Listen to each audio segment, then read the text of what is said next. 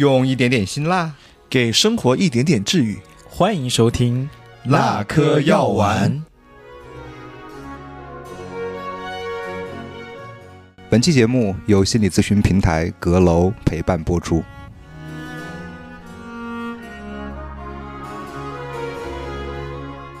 Hello，欢迎大家来到新的一期辣哥药丸。哦，你好嗨呀，李乐！对我今天是有点嗨，因为上两期都不太嗨，所以这期一定要嗨起来。OK，是因为没问题。上一期氧气吸够了吧？应该是。嗯对，富氧现在已经子富养了没错没错。氧中毒，呃，那所以还要自我介绍吗？嗯，可以啊。啊，好，那大家好，我是正在喝李乐从盒马买的一瓶非常好喝的白葡萄酒的丹丹我介绍的嗯啊，是大牛介绍的。，对，啊，谢谢大家好，。我是大牛。最近呢，又开始忙招聘的事情了。嗯，啊、我是正在学会正式录播课的时候不要客套客气的李乐，我怎么觉得你现在是个主持人呢？说话方式啊，客套客气的李乐。有点那意思了。嗯，对，哎呀，我想问一下大家，因为我们在录了这么多多多期播客之后哈、好像都在把更多的关注点放在外部啊，嗯。好像我们只有一期是聊自己的原生家庭，没错。哎，但是那一期的反响还特别好。哎，对，那期的数据是最好的。对，我觉得得可能大家听我们各自剖析一下自己的原生家庭，讲讲自己真实的一些经历感受，嗯还蛮感兴趣的。好像也是小宇宙平台很多用户比较关心的一些类哎，型。是对，所以这也是为什么这一期我们打算回归一下，回归一下我们的内部世界。哇哦，好期待呀！说明我们的粉丝当中有很多偷窥 朋友。所以今天我们要聊一聊我们最近，甚至都不是最近啊，应该是很多年以来遇到的一些自己的问题吧。对，也算啊是对自己的一段成长经历做一个小小的回顾。嗯，而且最近呢，这段问题也是机缘巧合得到了一些疏解啊、一会儿再跟大家分享一下我们这些经历吧。啊，首先我们来看一下我们的问题是什么吧。啊大牛。李乐，你们分别呃遇到了什么样的，比如说比较难的问题吗？嗯，我其实就最大，现在我觉得自己人生中最大的问题，可能就是所谓的这个职业瓶颈，嗯还有职业规划的问题。啊，毕竟也到了一个老大不小的年纪了哈。嗯，那遇到一些请问您芳龄是？私我告诉你，我要撕你五十块钱呢。嗯，好转账了。我主要就是嗯，有一些职业方面的问题困惑吧。嗯，OK，可以具体说一说吗？这个问题是什么？嗯，那我觉得要不我们三个先啊，大概说一下自己的问题大概说一下 OK，没问题。OK 嗯，李乐呢？嗯，呃，其实我其实我觉得我最近几年过得挺好的，然后在第三年跟 Leo 的这个相处方式上面，嗯。然后多了一些需要磨合的地方。嗯。啊，OK，，对，所以是主要是亲亲密关系。亲密关系。Yes，我的这个问题其实可能影响到了我，不管是我在工作里边儿，还是在亲密关系里边儿，这个问题算是无处不在的问题。就是我作为处女座是个完美主义者。嗯。啊，真的是一个非啊 不可能。啊，就觉得呃，好像处处都受到了这个问题的影响吧。嗯，这么大问题吗？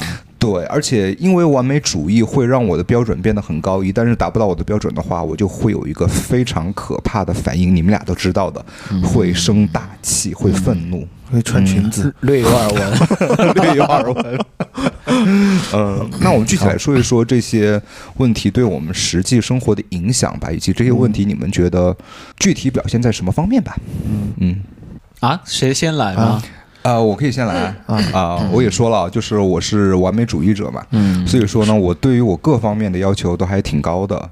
但是呢，高要求啊，当然最终呈现出来的效果可能是不错的效果啊，但是最终对我的影响也非常大。就比如说，我为了去健身，可能。啊，当然，我希望形体能够更加的好看，然后长得能更更好看、更吸引人嘛。嗯但是与此同时呢，你们可能都没想到，就是我对健身的环境也是有非常高的要求的。首先，我去办个卡，希望能够去一个非常好的环境，就不太希望能够在晚高峰的时候去人太多的地方。嗯所以我希望能够在早上第一波七点钟的时候，刚开门没什么人的时候去健身，这个时候就不用去抢器材，而且这个时候呢就不用去跟别人社交。那所以说，这就意味着我必须要很很早起来，然后开车去商场、去那个健身房，然后去健身。有些时候呢，会成为我生活当中很大的一个负担，就是比如说前一天没有办法跟你们喝酒啦，嗯。或者是没有办法跟我的对象做点奇奇妙妙的事情啊，诸如此类的啊。所以说呢，我觉得我的这个完美主义在这个小小的地方就已经对我造成了一定的困扰，就更不要说，比如说我对时间的控制也是非常的严格的。嗯，我非常不喜欢别人迟到。一旦别人迟到，比如说十分钟、二十分钟、半个小时、一个小时以上，我就整个人会发怒到不可收拾、不可控制。嗯所以已经对我的人际关系也产生了很大的影响。嗯这就是我的完美主义对我生活的比较大的一些不好的地方吧。那有没有什么时间，就是以往过往的经历当中，有没有因为完美主义，然后自己踩到自己的雷区，啊，经常啊，经常、啊、自己踩自己的雷区，然后怎么办呢？对，经 我就会反思，然后反思了以后，我觉得需要改一改这完美主义，能不能松弛一点？然后最后的结果就是，嗯，好像又回到了原始状态，啊那就曾经是很快就缩回去了。曾经是发生过什么样的一件事情，然后让你自己踩到自己的雷点呢？嗯，就是就是有一次，我本来是也是约会，也是跟一个对象约会，然后呢，我就呃跟他说好了时间是下午四点半的时候，我们在某某咖啡店见面。嗯呃，然后到了四点半的时候，发现他人没有来，我那个时候已经开始很不爽了。但是我又是又是那种就是想在表面上装的很客气，这又是一个完美主义。对，嗯对吧？我希望保持足体面，对，要嗯足够的体面，又是完美主义的一个方方式哈。那我就等他，等了大概得有十五分钟，我实在是等不及了，我就给他打电话，狂轰滥炸的打电话啊，就是绝命连环 call，嗯啊，你怎么还不来？怎么怎么样？他也不接电话，哎，就不接，然后就给他发微信，然后。没收到。呃，因为他其实就住在那个咖啡店呃没多远的地方，然后我就觉得非常奇怪哈，就是不是不见面了。最后他过了半个小时，就是还有十五分钟的时候，他突然给我回了一个啊，您那么早就到了？嗯但是我其实已经说了一些很过激的话了。他说啊，你这个情绪也太不稳定了吧？嗯，那我当时说了。什么话呢？呃，当时说了一些很过激的，就是说什么你你不尊重我的时间，我的时间也是很宝贵的，巴拉巴拉说一大堆这种话。啊，身价值，嗯，对，就开始上价值了，就开始直接上岗上线。啊、好，他又说我还是没有必要见了，就你提前这么早到，你没有必要要求我这么早到。当时我觉得好奇怪啊，为什么会？他说我提前那么早到，我明明是准时到的，哦结果我一看，他给我发最后一条消息的时候是四点一刻，结果我到的时间是三点半，而不是四点半。但是我以为我是按时到的，哦，这就真的是我自己踩了自己的脚。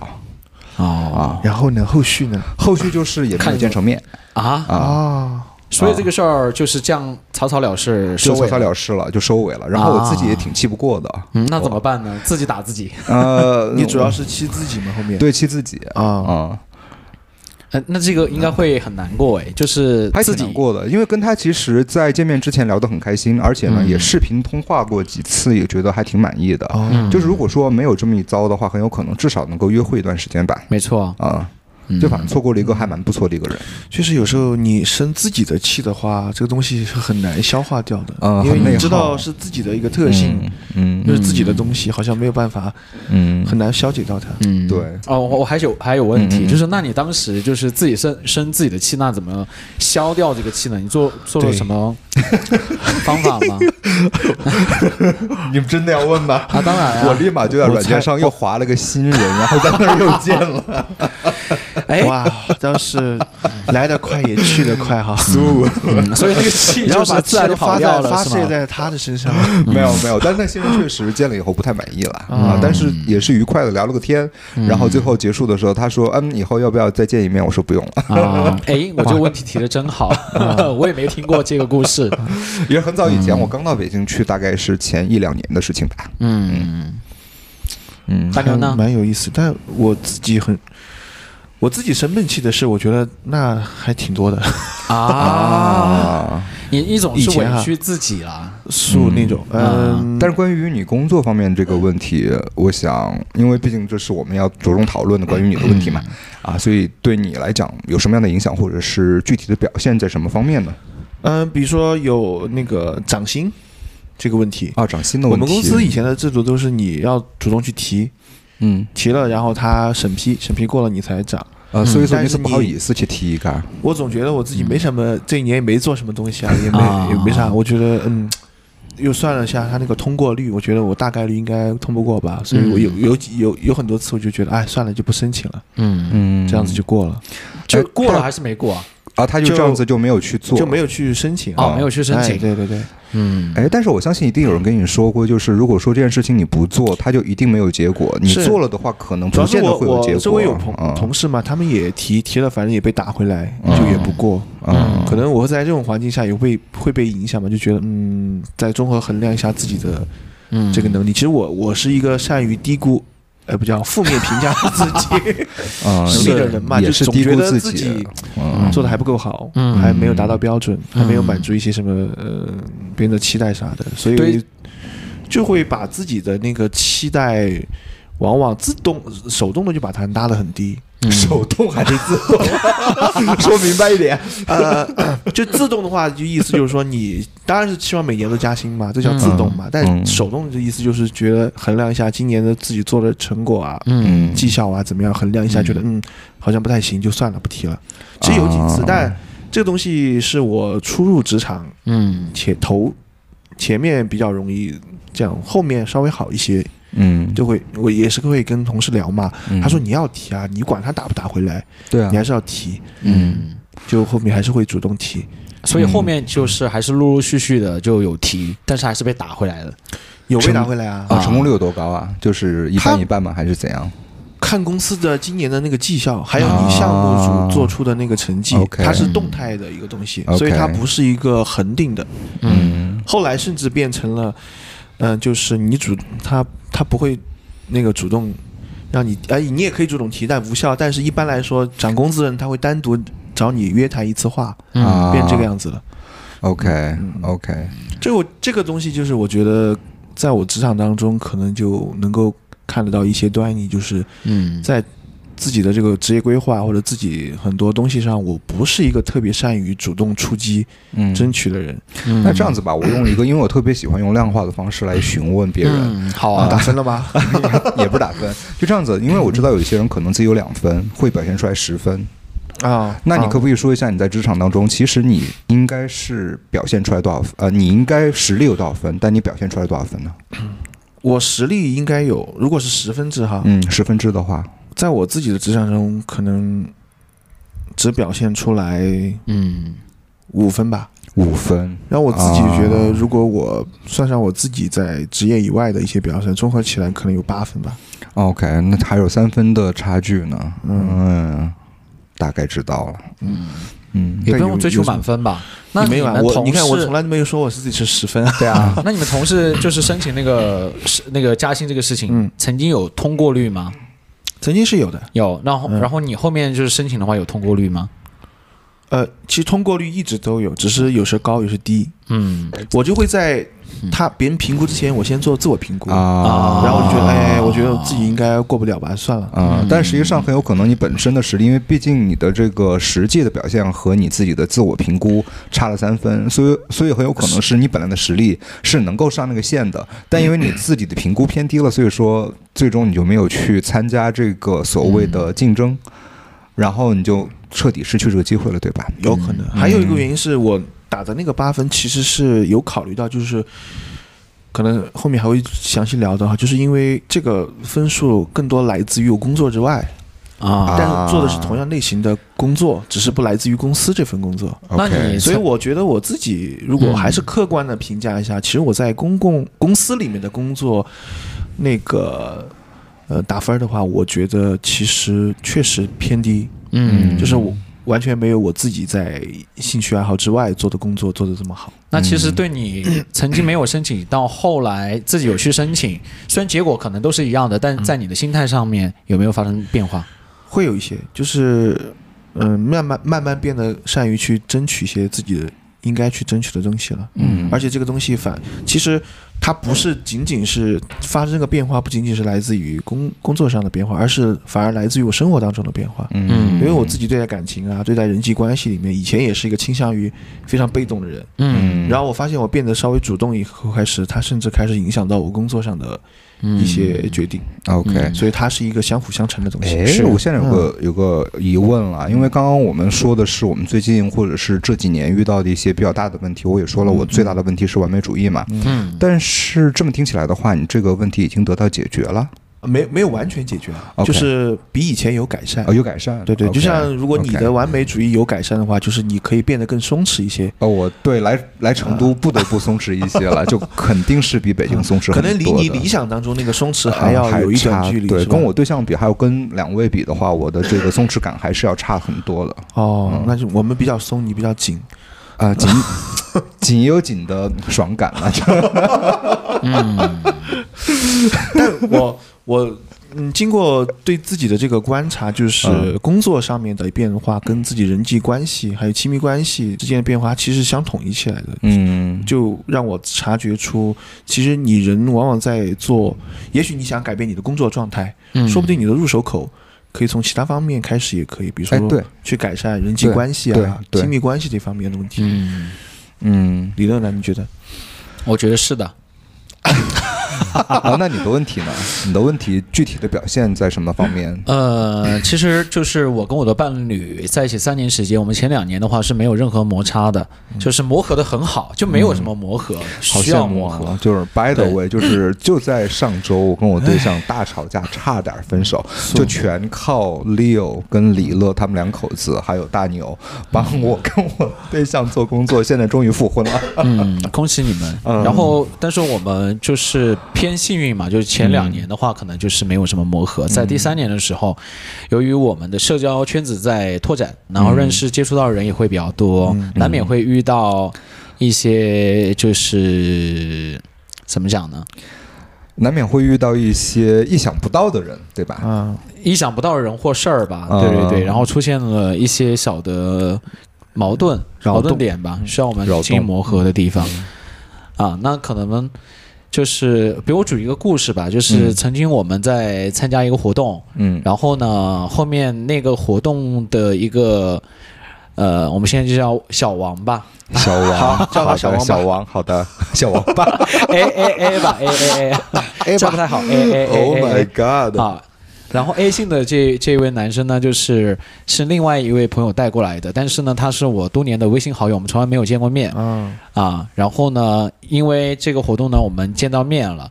然后他其实也是知道我是有对象的，但是呢，他见到我面之后，觉得可能我形象还不错，所以就对我是有好感的。嗯然后在当天晚上喝酒的时候呢，就发起了一些，呃，言语上的攻击，对公式啊，公式然后表达赞美啊，有一点在追求的一些表达，嗯。其实，在当下的那个看来是很不好的。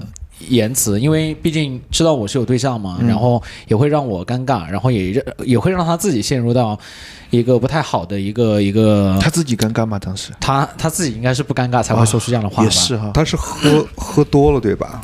他当时也在喝酒，哦嗯，但我觉得他可能本身对于这个事情的边界感也没有那么强，嗯，啊确实，对。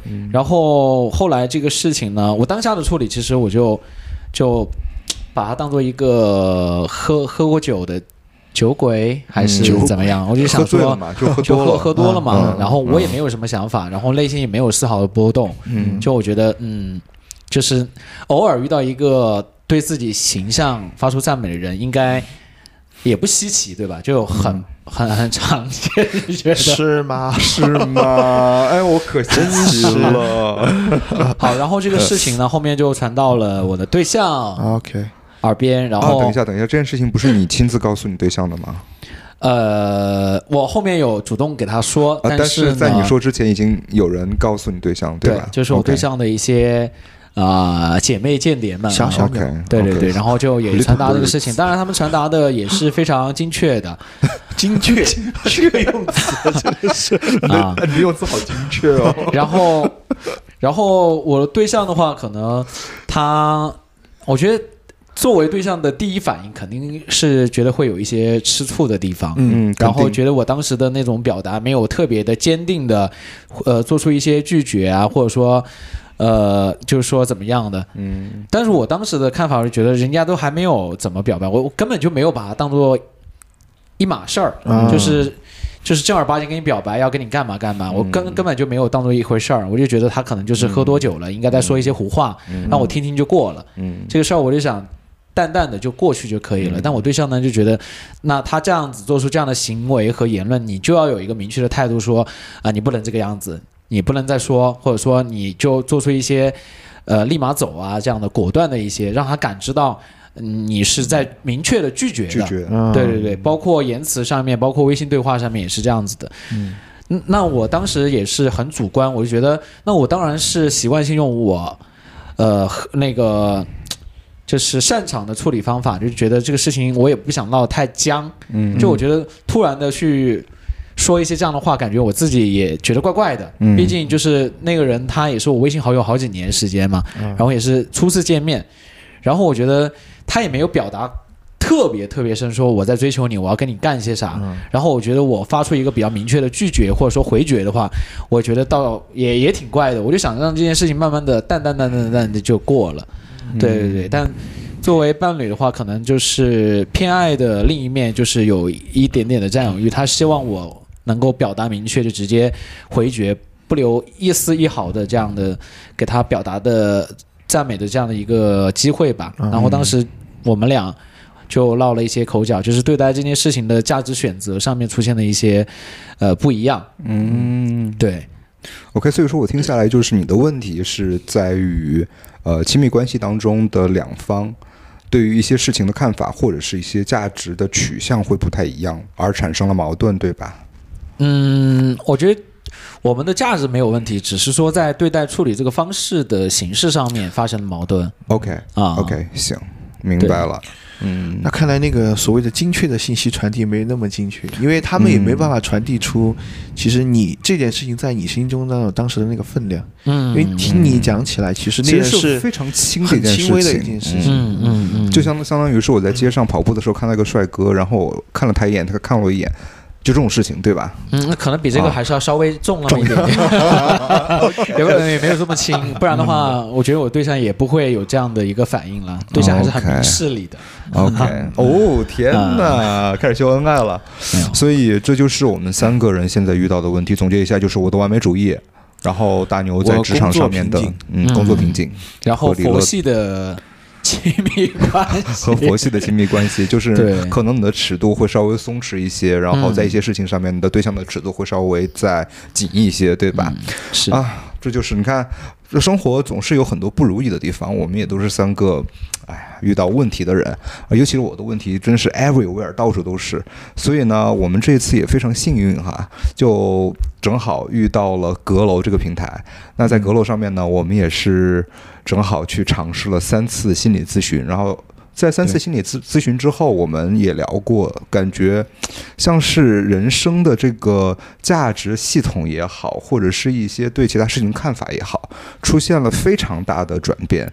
呃，所以呃现在我们不妨来分享分享啊，就是在我们的这个呃整个咨询的这个过程当中，你们有没有更加明确自己的这个问题是出现在什么地方，它的根源在哪儿，以及能不能说一说和这个问题出现的根源相关的一些经历啊、故事啊之类的？其实我你说到问题，寻找问题根源这个东西，嗯其实是我这一次做这个心理咨询感受最深的一个地方。嗯因为我，嗯，除了在，嗯，就是很难为自己的，会为自己争取东西这件，我自认为它是一个缺点，是一个毛病这件事情的问题上哈，其实我还很困惑于，就是焦虑于自己的这个职业规划的问题，嗯。就是我好像在一个公司里待了很多年，然后呢也没有跳槽，嗯。然后就蛮安于现状的，就是享受那个比较稳定的薪水啊，还有工作环境。嗯。但是，嗯，这个这个这个这个安稳的状态呢，直到去年年中嗯，中中间的时候啊就被打断了，就是因为游戏公司发生裁员了嘛。对。然后我很不幸呢，也作为其中一名裁员的人哈，我就裁裁了裁。别人的人呢？不是不是不是 被裁人被裁人，裁员以后呢，我就就又回到了我以前其实一直在思考那个问题，就是我其实，在做这份工作已经有很长时间找不到那种激情和动力了，也毫不享受那个工作的内容。嗯但是呢，我好好像一直在那个公司工作。嗯，我想来想去，可能最大的一个原因就是因为它稳定，有一个薪水还不错，嗯。然后呢，有它那个环境当中，对我来说还是一个呃比较舒适的环境，它嗯压迫力还不够大。嗯。然后在在这个工作以外呢，我其实，在工作以外做了很多一些跟自己喜欢的美术工作相关的东西，然后也做得非常不错。嗯。一直在思考一个问题，就是我怎么怎么转转行，嗯或者什么时间转行。其实关于转行这个问题，如果真的认识我的朋友很久的话，他已经知道我已经说了很多年了啊。然后这一次我也会跟我也跟那个阁楼的这个咨询师聊到这个问题嘛，我就说为啥我做这个职业规划会困在这个地方，就是没有动力去真正的执行或者规划出来。嗯他其实有提到一个，呃，一个非常重要的一个事情，就是说，规划这个事情其实不是第一步要做的，而是你首先要找到你想做的事情，其实规划它才能够顺理成章的有出现。嗯就是他评价了一下我跟他讲的这个我的工作状态当中，他感觉到其实我之前做的那份工作，并不是我真正想做的事情。啊。嗯，然后啊，所以你你想转行的时候，不好意思打断一下，就是你想转行的时候，你也并不知道你下一步要做什么事，对吧？所以说这也是为什么你一直没有迈出那一步的原因。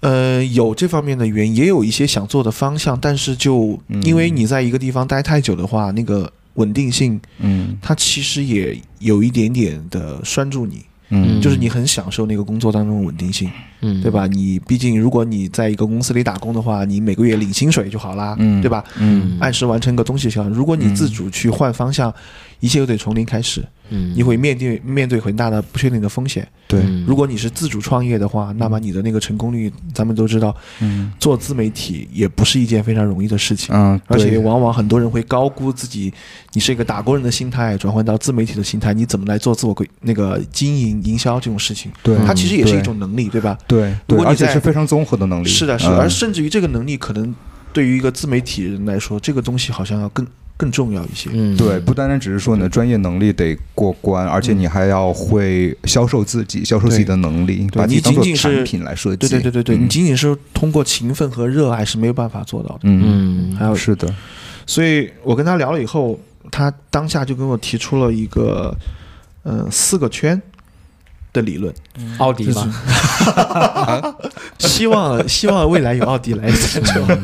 好，就是他提出了四个不同的圈，第一个圈叫可做你可以做的事情的圈，嗯。第二个圈叫呃这个事情它是有前景的，嗯。第三个圈是这个事这件事情这个工作是对你来说是有价值的，是满足你自己的价值的。嗯。第四个圈是你真正想做的，然后这四个圈他们分别有一个交集，如果你找到这个交集的话，有可能你对自己想做的这个事情就会变得越来越明明朗了。嗯。我再重复一下，就是你可以做的事情，就是你能力范围内能做的和你想做的，嗯。还有这件事情是有前景的，以及这件事情对你来说是有价值的。嗯。嗯，当然，这样听起来好像稍微有一点点理想化啊，就是一个人是不是一定能找到一个这么完美的交集的这个工作来做？但是我觉得这个东西他当时提出了以后，给我指明了一个怎么讲，一个缩小了非常嗯哎缩小了一个思考的范围。嗯我就会顺着他的这个思路去思考一下这四个圈，，OK，就相当于以前你你你身在一个旷野，但现在告诉你远处好像有一些模模糊糊的影子啊、嗯高塔啊或者房屋啊，你可以朝着某个方向去努努力试试看。嗯嗯，对，这就是我咨询他给我的一次非常大的触动吧。那圈下来之后，你现在也找到一个具体的范围了吗还没有，哪有那么快啊？就 咨询一次改变你人生吗？哎，其实我现在也想分享一下，因为其实这并不是我今天想要分享的内容，但是呢，正好我在咨询的过程当中也提到了非常类似的问题。我跟大牛有同样的在啊、职业上面的一个瓶颈，就是我们也想转行。嗯也是熟悉我的朋友也会知道，我说转行这件事情也说了好多好多好多年。从我跟跟前任在一起之前就已经在说，现在跟前任都分手了，跟现任在一起都快半年了，我还在说这件事情。哦妈呀，真的所以跟说了很久了前前任。不小心碰见了，就会问你转行了吗？俗，呃，所以，但是我跟大牛不太一样的地方就是，我非常清楚我下一步要怎么走，但是我一直迈不开那个腿。我跟你还不太一样，我是有目标的，但是我没有办法。做这件事情没有办法着手做这件事情的一个非常重要的原因，就是也是和我的完美主义是一样的，就是呃，就我之前其实也在之前的节目上面也说到，就是我可能是比较像一个邻居家的孩子一样的一个学霸像一样的一个小孩儿，就是我从小到大学习都非常的好，而且我非常清楚，就是我只要在学习上面去努力了，我只要做了题，我只要去看了参考书，我只要去。做了足够多的试卷，我就一定能够考高分。其实我一直脑袋里边就是有这样子的一个反射的，就是我只要做了这些事情，我就一定能考高分的这样的一个呃思维的模式。而且确实这样的思维模式也带到我后面呃考进了非常好的翻译学校，而且呢在翻译学校当中努力之后呢，我也做了我非常。啊，梦寐以求的工作，呃做了这个口译的工作，现在也做了十几年了。但是现在我也知道，技术发展其实它不是线性的，它是一些爆炸性的发展，很有可能就在最近的几年呢，我们的工作就会被颠覆，就会被代替。所以说我一直都在想如何去转行这个问题。但是我之所以迈不开。那一步的原因是在于说，根据我的这个咨询师的这个理论哈，或者他的解释，就是我之前其实就是按照别人给我铺好的轨道那么走了，一直走下去。我觉得这个轨道是我觉得非常安全的东西。那这一点跟我跟你很很像。对嗯，一旦是脱离这个安全的轨道之后，我就开始不敢往前走了。但他也跟我说了一个非常重要的东西，就是可能小朋友一开始走路的时候是需要去扶着的。如果说他第一次走路的时候不扶，肯定会摔倒。但是你不摔倒的话，你肯定是没有办法走出第一步的，可能就没有办法形成走路的习惯了。他说：“我其实算非常幸运的那些人，就是到了年近快四十岁，一直都按照轨道来走，而且已经有了一定的成就了，也也是一路上都是上鲜花和掌声。所以这个时候我才开始迈出我的第一步。其实已经我已经是有自己的能力了，不像很多人可能在初中、高中的时候，因为找不到方向就已经是脱轨了。我一直。”按按按照这个轨轨道一直走下去，走到现在，其实我需要做的就是离开这个轨道，嗯真真实实的按照这个我的计划来走出它的第一步。很有可能我会摔倒，但是摔倒它不是失败。我可能一直以来在鲜花和掌声当中害怕的就是失败，因为我习惯赞美了。嗯，我只要能克服这样的心态，走下去，没有轨道，没有鲜花掌声，接受自己的一次一次的失足，还不算失败，也不是失足了，失足，就是跌倒嘛 你。要去哪个行业啊？但是可以站起来，对吧？然后其实最终我就就会按照我的设计的轨迹，自己再给自己设计一个轨道，嗯继续走下去，嗯，就够了。所以说我这一点我还挺有共鸣的，就是我们俩在职业规划这一块儿的这个问题，只是可能有一点点小小区别。虽然我们的那个原因可能不一样，但是我们都困在了一个职业困境当中。对对对，对，是的，是的，啊、就是像你的话呢，你现现在想找一个明确的方向，我呢是有了明确方向，但是不敢走第一步。嗯，了解。嗯了解。嗯，李乐呢？你的这个自自由职业，你听了我们这么多以后，有没有什么感想？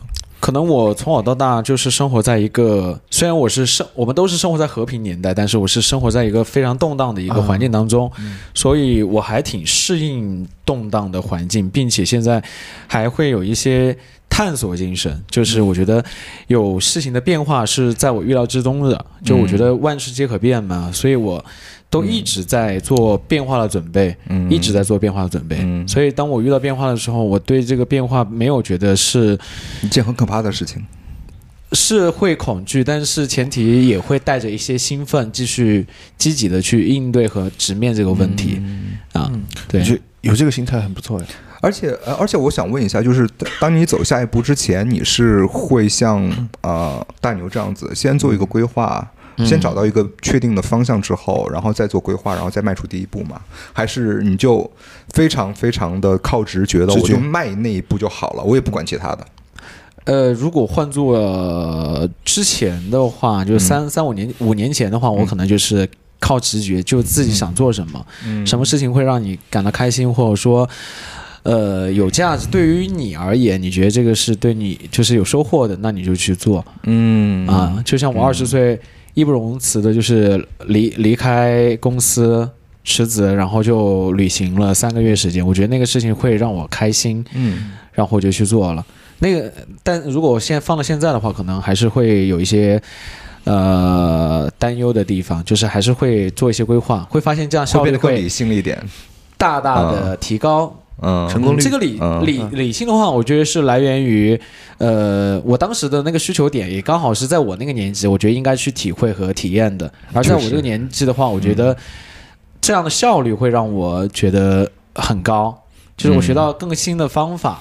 嗯。啊，如果是换做当年我知道这样的方法，我这样做的话，其实也会损害掉我当年二十岁做出的那个决定的那个体验感。所以我觉得任何一个阶段过来，我都不会觉得他有遗憾或后悔。嗯。都是那个阶段、那个年纪，呃，尝试过最好的体验，所以哦。我到现在依然是保持这样的一个心态啊。嗯，OK，我觉得很奇妙，就是我还我跟那个咨询师还聊到一个东西，就是说为啥我在工作当中表现就非常糟糕，或者说比较平平庸。但是在工作之外就会非常的享受。嗯，，对我嗯。我在工作当中参与了，比如说一些什么类似于公益组织的活动，然后嗯。帮别人做一些美术作品，嗯。还有自己接单，嗯。呃，甚至做摄影，还有其他东西，就兴趣满满，而且嗯。往往我还能做的还不错。嗯。然后他又给我提出了第二个理论，嗯。就是，呃，他说人其实有时候像一个天平，他只是说这个天平可能不止两端，嗯，可能有多端，比如说，呃，工作、生活还有个人发展。嗯，他说，可能你在工作当中这个天平当中，你放的砝码就确实比较轻，而你把多余的砝码都放到了你的个人生活和个人发展上去了。嗯但是说，他说，但一个相对健康的人来说，其实这三个方面可能不能达到绝对的平衡，但是要相对的平衡。嗯嗯，也许我的那个职业困境当中体体现出来的问题，就是我在那个砝码那个天平当中放的砝码太轻了，啊，所以我有一点用自己生活的丰富性。还有自己的个人发展来代偿我自己那个工作当中的不足，这也是为什么我在，我确实在同龄人当中相较而言，自己的生活算是一个过得特别丰富有充实的人。嗯，我也有在以前思考过，为什么我会有这么多动力在生活当中去做很多很多的事情。就是我还是能够发现自己有很多能量，只是把它用在了工作以外的地方，，对，就这个意思。嗯他说，接下来你可以考虑，就是试着把这个能量重新放回到工作这个轨道当中，这个天平当中去。嗯，哦，我觉得每次大牛说了之后，我都会得到很大的启发。就是我跟大牛以前的状态，就我以前在北京的时候，跟你的状态是完全相反的。嗯就是我是一个不太会生活的人，虽然说我非常在乎生活品质，嗯就是比如说我当时在北京租的房子一定得装修成什么样子啊，嗯它一定得是什么样的小区之类的，我有硬性的条件。嗯嗯但实际上我是一个根本就没有生活的人，我除了工作还是工作，除了工作还是工作，当然剩下时间就是健身和呃见网友。啊，约会之类的。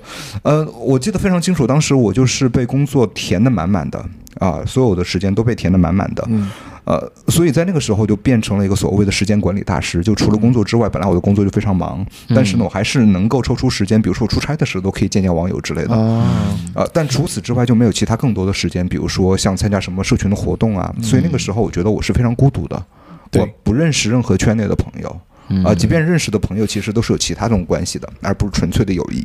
嗯与啊、而且呢，我就在那个时候找不到非常强的自我认同感，我觉得这也是大牛在工作以外找到的很多的有对价值的地方。所以说，我们俩就是两个完全不一样的两个极端吧，嗯，对吧？可以这么理解。嗯对，这样听起来好像是的。嗯嗯嗯，所以他他他也提到，他说这个天平，如果你倾斜的太厉害的话，一般就会出问题。对，因为嗯。工作它能够带给你一些价值和意义感，其实是你的个人兴趣生活当中是没有办法补足到的。没错嗯对，嗯但是我想说的是，呃，我在工作里边得到了足够的价值和意义感之后呢，因为没有其他的朋友，也没有其他的更人生就。会变得特别孤独。对，非常孤独，特别的无聊。你你反而会觉得我做这么多东西，难道就是为了这个东西吗？就是为了工作吗？嗯，为了这些啊家里面这位豪华的东西啊，对啊，对啊，其实就把物质的对豪华程度等同于了生活的乐趣。对，所以那个时候嗯我真的就是每年都会拼命花钱，比如说去国外旅游。去国外旅游的原因是什么呢？嗯啊，就为了买奢侈品包包。我以为你哦说 每年都要花大量的钱打玻尿酸什么的。那个时候还很年轻，不需要这个东西。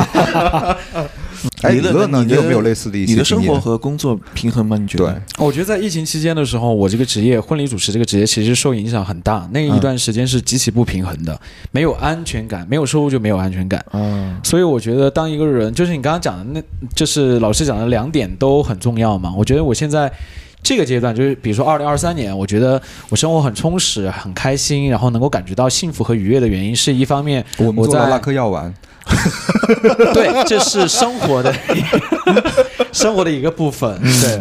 然后参加社群，然后也增进了我自己的自我认同、嗯。自我认可。然后在工作上面，我觉得更多的是能够给我提供安全感。嗯。哦，然后在其他的部分的话，当然价值感也是有的，安全感和价值感，但安全感的话是占优先级的。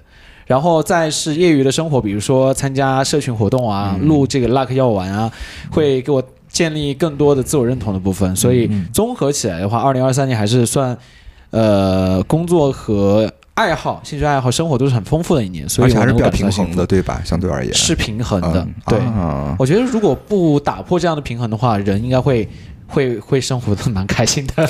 对，而且、是而且真的，他就是李乐还有一点特别好的地方，就是他还在一段非常长期且稳定的亲密关系里面嗯得到了滋养。我觉得这也是我们俩现在暂时没有的，因为我的关系还比较比较短。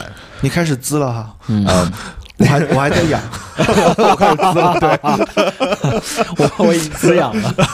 对对对对对，那说到那个亲密关系，我们刚刚讨论到我跟我的伴侣在第三年遇到了问题。我们刚刚讲了，虽然第三年总体来说的话是一个非常幸福的一年，但是呢，其实，在感情当中，第三年的嘛，多多少少会出现一些更多的问题出来。因为第三年的话，就相当于是我们很真真实实的，就是具体的一个人在你面前跟你一起同居生活，哦，其实前两年他不是个人呐，就是它是一个带有滤镜。对啊带有滤镜慢慢展开了。对对对，所以在接接到我们刚刚我讨讨论的那个话题，嗯。就是某 A，嗯。就是来说出一些赞美我、追求我的那个话语，然嗯。后 Leo 会觉得，呃，我拒绝的不够坚定有力、嗯果断。那我觉得就是那个老师，就是。阁楼的那个师心理咨询老师，他就跟我说，其实你可以探求一下彼此的那个需求。就是我们讨论到关系当中的话，嗯，就是问一下你的伴侣，他的价值观是否是跟你一致的？其实他的那个需求是什么呢？他可能当时的那个需求是对我有一定的偏爱和占有，嗯他需要我给他一个比较明确的回答。哎而我当时的那个需求是什么呢？你要尊重我的价值观，我有能力处理好这件事情，我不会怎么怎么样。你要相信我，你如果干涉我的做决定的话，那就是对我的不信任。嗯所以我们当时都掉入了这样的一个矛盾当中，嗯然后来处理这样的事情。嗯，所以就是那个老师说，就是在处理亲密关系当中，需求、呃期待和感受是同样重要的，就是要把我加我变成我们的这个过程，过程也是会有磨合的一个过程。但是那个觉察和磨合不应该是一方向另外一方让步，嗯就是我不能够完全妥协说，那我就按照你的意思说，那我就拒绝了。那我心里也会有委屈，对因为对我的价值观也是一份冲突。嗯而如果我的对象、我的伴侣，他也接受说，哦，那你有你自己的处理方式。那如果他是表面是这样说的，但他内心依然还是有不安全感，因为没有达到他的那个期待值。嗯对，所以我们最后就互相的讨论了彼此的那个需求点，在最后做一些总结嘛，就是就是应该是基于我们共同的一个情感基础，然后为双方共同的目标而做出一些改变，就是把这个问题先抛到对立面，嗯。来说一下我们可以在哪些地方可以让步，你在哪些地方可以让步，我们能够让这个问题先抛到对面去，嗯。我们先形形成我加我，形成个同盟，对形成一个同盟嗯。来共同处理这个问题，嗯。然后看彼此哪些地方可以让步的就让步，然后共同来解决。这样子的话后来，这个事儿处理的怎么样？后来这个事情就处理的很完美，哇啊而且就是刚刚丹丹也用了量化这个事情嘛，我们在生活当中也会用到量化。这个事情处理完了之后，我们会再隔一段时间会说这个事情对你的影响十分还有几分啊啊？那嗯可能就是从最开始的八分，嗯到逐渐的五分、三分、两分，到最后我们说，嗯，这个事情对我们都没有多大影响，影响就过去了。啊，对，然后在这一点，我觉得在亲密关系当中还要讲的一点就是，一定要解决当下的一些问题，要直面去嗯。给这个解决问题，或者说你不要怕你们会争吵这个事情，因为如果你把这个雷先埋到这儿，你先去冷处理，可能过一段时间你又不小心踩到这个雷，这个雷会同时爆炸。对对对而且可能好几个雷同时炸，那更恐怖了。对对对所有积压的问题都会变成新的情绪堆在那个地方。没错，对所以在亲密关系当中，真的不要去埋雷，有雷的话就见一个拆一个是最好的。啊，其实我想说，李乐真的不单单只是自己的亲密关系当中的一个拆雷专家，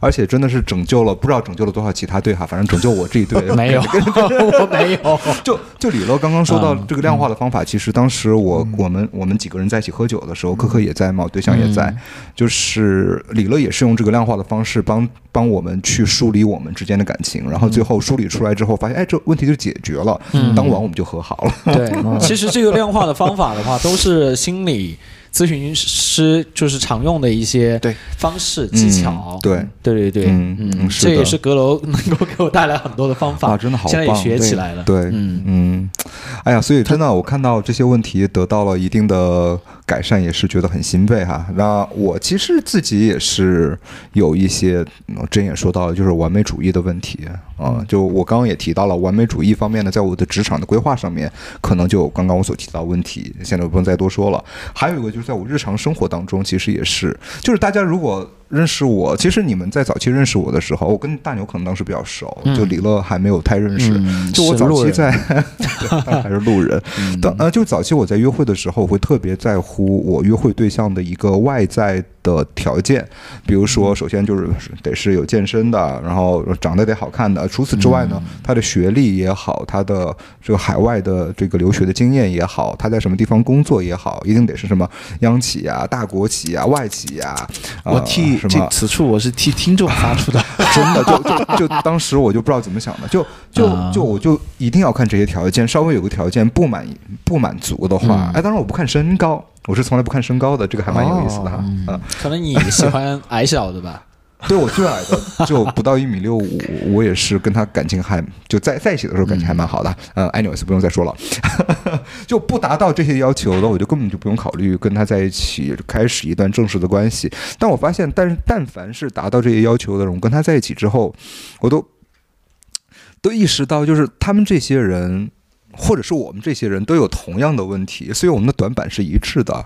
就当我们的短板开始呃慢慢的呃冒出泡来的时候，开始冒泡，开始出现问题的时候，我们都没有办法去解决这些我们天然的短板，就没有办法互补。我们强项都是一致的，所以我们在呃。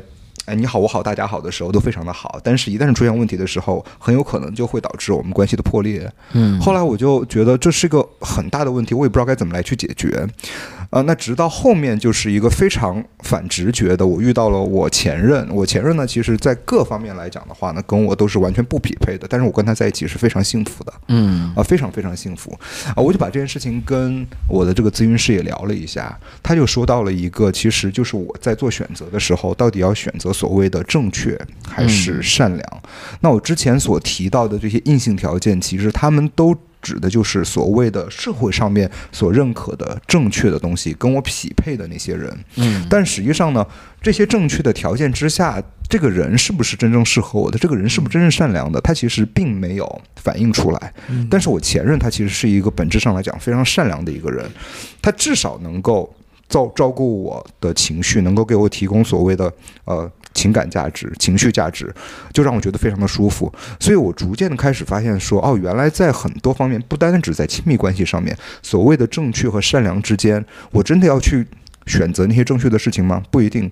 我觉得善良的东西才是我值得去选择的。而且当时心理呃心理咨询师也跟我说到了一点，就是正确这个东西其实是和社会的价值系统相关，而社会的价值系统是随着时间的不断的变更而会不断的去改变的。是的很，有可能几千年前或者几百年前，他们认为不对的东西，现在在我们看来是非常非常常见的东西。嗯，对吧？所谓的正确的东西，它是会不断变化的。所以呢，只有善良这个东西作为一个 virtue，作为一个美德，它是不会变的。所以我们要去选择那些不变的东西，而不是去选择那些随着时间的迁移而会改变的东西。我觉得这一点对于我来说的话，启发启发是非常大的。嗯，你提到这个问题，我觉得也是现在我们很多人在交友上陷入的一个困境问题，就是选择那些条件匹配的人，Exactly，而且那种条件其实都是非常物质现实的条件，对对。都不是关乎于这个人的本性、性格之之类的，对，所以往往有很多情感关系破裂就就碎在一个地方，嗯就是刚开始按照条件匹配好像还不错，嗯然后走到一定程度就发现哎不合适，嗯。嗯那而且实际上，我觉得在就业这一块儿，因为刚刚我跟大牛也说到了职业这一块儿的东西，我直其实就在前两天跟一个在北京特别好的一个朋友也聊过这件事情。他在一个呃银行里边工作啊、嗯薪水其实非常的高，嗯呃，但他跟我一样，他其实是非常喜欢文学、喜欢艺术和历史的。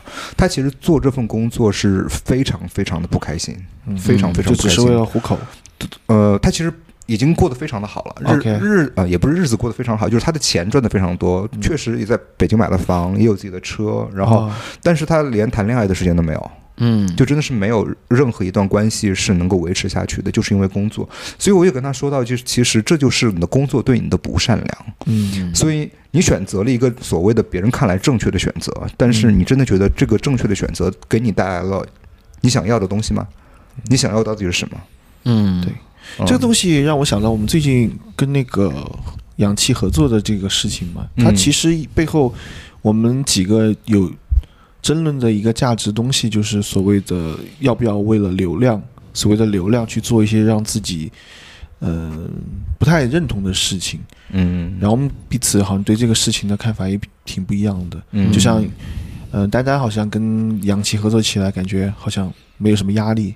对。啊，我甚至有点如鱼得水。啊。然后呢，我呢好像是就抱着是一种非常体验的心态去做，李乐好像他的跟我们的那个感受好像又不太同。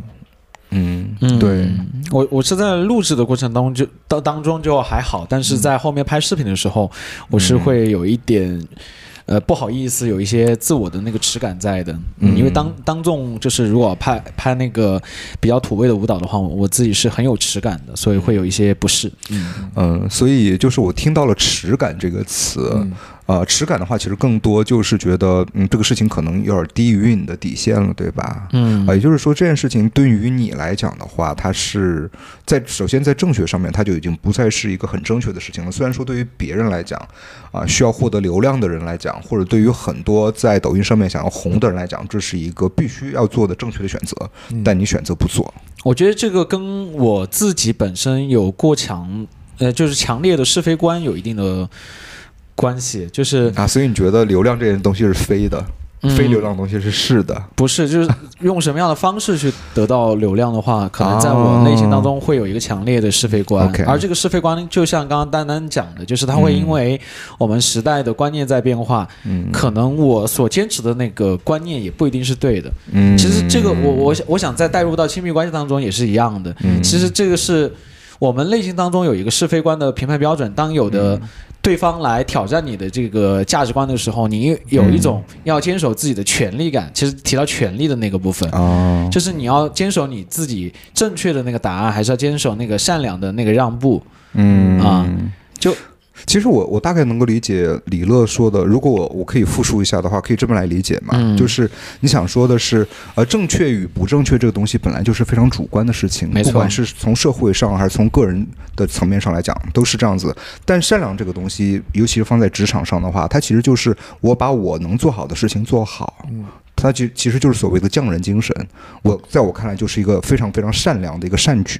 嗯所以说，你觉得如果说我是通过我自己做我擅长做的事情而获得了流量，得到了别人的认可，啊，而且这个流量能够给我带来一定的福利，比如说变现的潜力之类的，这个事情你是能接受的，对不对？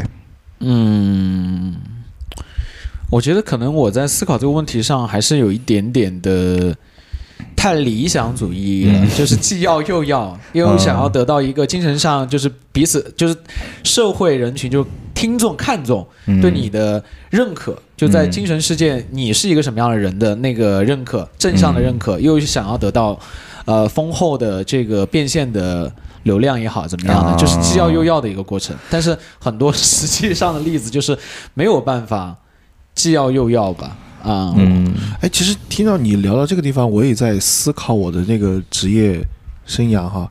其实我一直还是会，也是保持着一种有一点理想主义的工作期待，就是说，哎，我去做一个我善于做又感兴趣的，还有价值的，然后能够把钱赚到。嗯然后我在之前的这个工作当中，就是处于一种怎么讲，对他的工作内容失望，但是同时呢，他确实能够有实际的回报。嗯所以我逐渐就变成了一种怎么讲，把工作就非常生硬的割裂出去的这么一种状态。虽然我在生活当中的兴趣爱好啊，做的也是美术相关的东西，但是发现跟我在公司里面做的东西就完全不一样不，一样，嗯嗯而且切割的非常清楚，而且在做那个事情的当下，两个人的状态都不太一样。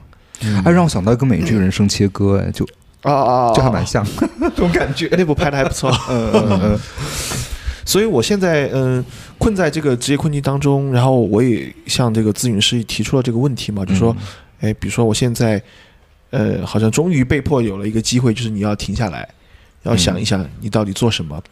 嗯、他就给我一个建议，当时给我的触动也蛮大。他说，嗯，你现在呢，呃，可以处于一种就是拼命的寻找工作的状态当中，但是这个不，也许在他看来不是一个最。还有一个呃，应该这样讲，在他看来，可能还有另外一个方法，就是说，让你自己充分的，你他做了一个比喻，就是说，你现在有点像一艘船，嗯困在了那个浅湾里边，嗯对吧？你想拼命把船重新动起来，嗯，但你去推船的话推不动，对你要想办法把水引进来。